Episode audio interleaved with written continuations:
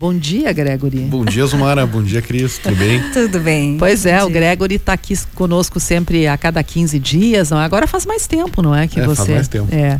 Uh, mas tem uma boa razão, não é, Gregory? Mas o nosso assunto de hoje é inteligência artificial. E aí eu quero começar falando contigo porque recentemente uma carta assinada por Elon Musk e também intelectuais do mundo inteiro defendiam que a inteligência artificial está sendo desenvolvida numa corrida tecnológica que nem seus próprios criadores são mais capazes de controlar. O Gregory Reicher, vamos lembrar aqui, é CEO da Razor Computadores, que é nossa parceira aqui do programa, e eu quero que você analise essa carta, Gregory. É, é importante essa preocupação? É válida essa preocupação dessas intelectuais, dessas pessoas? Eu acho que toda preocupação é sempre válida, né? Mas eu acredito que no, o, o, nós sempre temos um medo muito grande do que a gente não consegue entender 100%, e principalmente das, das coisas novas, né? das novas gerações de produtos. E a inteligência artificial, ela evoluiu muito rápido, ela tem feito uh, tem feito achievements muito grandes, muito rápido, né? E eu acredito que existe um certo medo de, de uma questão existencial da, da, própria raça humana da inteligência artificial. Né? Isso já é algo debatido há muito tempo. Né? Eu estava estudando mais sobre o, o assunto e já, já, tinha gente que colocava essa teoria em 1850, que as máquinas iam tomar o, o, ser humano, que o ser humano não seria mais útil. Né? E esse pensamento também surgiu com, novamente com Alan Turing em 1950. E a gente sempre teve esse receio de que as máquinas pudessem nos passar, que pudesse haver uma super inteligência artificial. Né?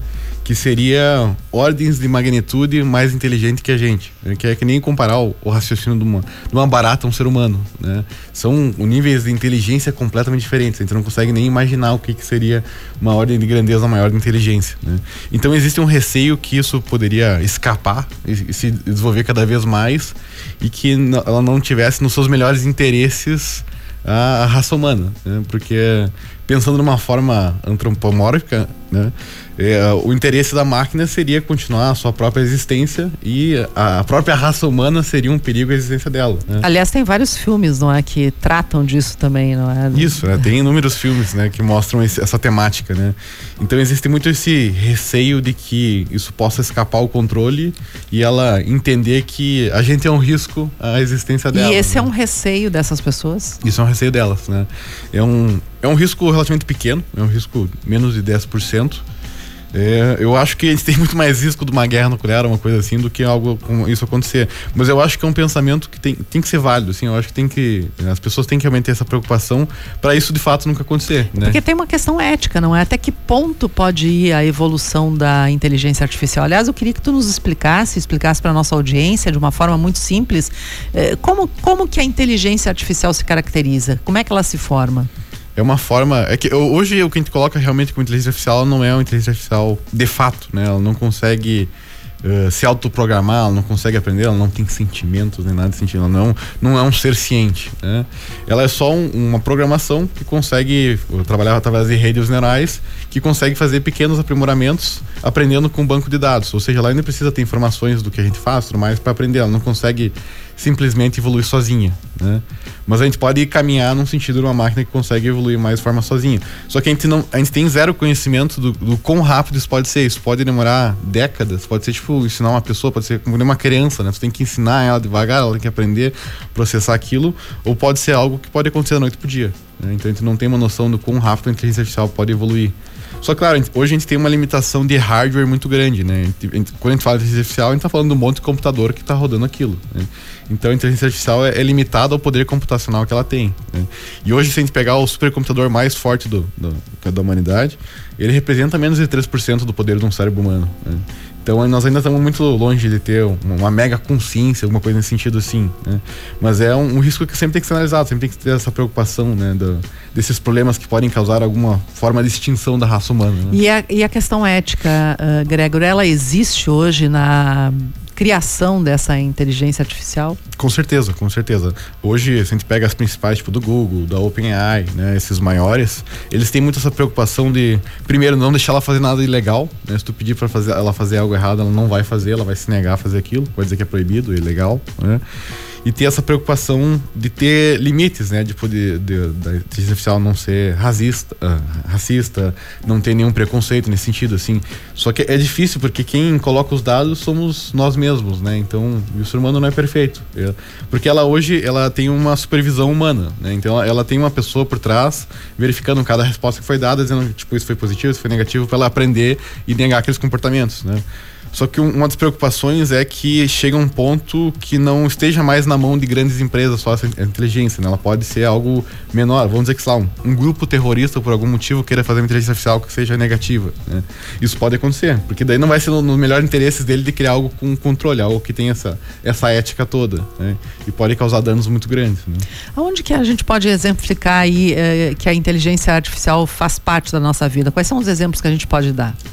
Olha, a gente tem inúmeras coisas, né? Desde a questão preditiva hoje, por exemplo, lá quando eu vou pesquisar algo, ele já me dá algo que eu, que eu realmente queria pesquisar, porque ele entendeu o contexto daquilo que eu estou buscando, né? Então ele teve uma inteligência por trás daquilo rodando. A gente tem todas as plataformas de redes sociais, todas essas coisas de indicar quem que vai ser a, a próxima indicação, quem que a gente chama para amigo, né? Então a gente tem cada vez mais coisas com inteligência artificial, né? E cada vez mais tem se tornado no dia a dia, né? Hoje tem se tornado como uma ferramenta, como o chat GPT, que a gente pode pedir coisas para ela fazer para nós. Né? Então, cada vez mais a gente tem tido esse tipo de ferramenta no nosso dia, né? E quanto mais usos ela tem, mais centralizada ela é, mais ela fica com conhecimento daquilo, mais ela aprende com aquilo. Né? No caso do chat GPT, nem sempre as respostas são assertivas, né? Sim, é, o chat GPT ele tem inclusive um, um problema do da, do, que precisa treinar muito o banco de dados para aprender as informações sobre aquilo, né? Então o banco de dados mais atualizado do ChatGPT, o que está disponível gratuitamente, que é o 3, ele é da base 2021, ou seja, ele não tem nenhuma informação sobre o que aconteceu em 2022. Se tu pedir alguma algum, sobre algum contexto histórico que aconteceu no ano passado, ele não vai ter essa informação, né? E às vezes ele pode simplesmente inventar uma informação, né? Uma ótima forma de, de tu ver como ele inventa as coisas é tu pedir uma biografia sobre você mesmo, né? Bota lá, tipo, ah, quero uma biografia sobre a Zumara que mora em Passo Fundo. Ele vai lá, ele... Algumas coisas ele vai puxar muito certeiro, às vezes ele puxar, tipo, ah, qual faculdade que fez, tipo coisas, essas, essas, informações que estão disponíveis na internet, mas o resto ele inventa absurdos, assim, sabe? Olha, uh, uma das preocupações, uh, Gregory, das pessoas é que a inteligência artificial possa roubar os empregos, possa, ocupar espaços das pessoas nos empregos. Isso é possível acontecer? Com certeza vai acontecer. Vamos agora em qual escala e aí, como vai fazer? acontecer. A gente não sabe. Eu acho que ó, a melhor forma de fugir do risco, né? é tu ser muito bom no que tu faz, né? Porque não, não, importa qual seja a função, seja ser escritor, seja ser um, um, trabalho manual, um artesão, né? Se tu realmente é bom no que tu faz, tu não tem risco de ser substituído por uma máquina, tu não tem esse problema, né? E eu acho que muitas coisas ainda vão depender do contato humano, assim, por mais que a gente consiga automatizar todo o trabalho intelectual, pô, a gente ainda vai ter precisar de pessoas que nos atendam, a gente vai ter esse, esse tato humano, a gente vai, vai querer um atendimento humano, né? Então, todos os setores que têm mais um contato humano são setores que eu não vejo perdendo a essência num, num, futuro próximo, assim, eu acho que não vai ser afetado. Mas com certeza alguns cargos vão ser afetados, mas eu acho que a gente vai muito mais ganhar uma eficiência do que perder emprego, sabe? Eu acho que é muito aquela mudança que a gente teve, por exemplo, quando a gente trocou a máquina de escrever para o computador, né? Claro que existiam datilógrafos que acabaram perdendo seu emprego, mas foram eu aqueles que não se adaptaram. Eu fiz datilografia, né? viu? Eu fiz datilografia. É. Isso a é entrega também, né? né? Não fiz. Não fiz e Cris, sinto olha. falta da datilografia para poder digitar pois no é. teclado. E olha, muito nervosa para fazer a prova de datilografia, porque tinha que usar todos os dedos, né? né? É. Mas nunca usei depois na prática. então, eu acho que é muito essa questão, assim, de a gente aprender a se adaptar a nova ferramenta, sabe? Aprender a se adaptar aos novos meios. Porque quem aprender a usar a inteligência artificial a seu favor, não vai correr nenhum risco de ser substituída por ela, né? Não num prazo curto de tempo, pelo menos. Agora, Gregory, para a gente encerrar esse papo aqui, nos traga aí como é que foi a experiência da Razor no South Summit, em Porto Alegre. Não, foi muito legal. O evento da South Summit lá foi um evento muito grande, né? Tinha mais de 20 mil pessoas lá na, no CAIS em Porto Alegre. E eu acho sensacional a gente ter esse tipo de evento aqui no Rio Grande do Sul, né? Nós estamos falando dos maiores eventos de inovação do, do Brasil e até do, do mundo, né? E o Soft Summit, para quem não sabe, ele, é, ele não é brasileiro, de fato, ele é da Espanha, né? Ele ocorre naturalmente em Madrid.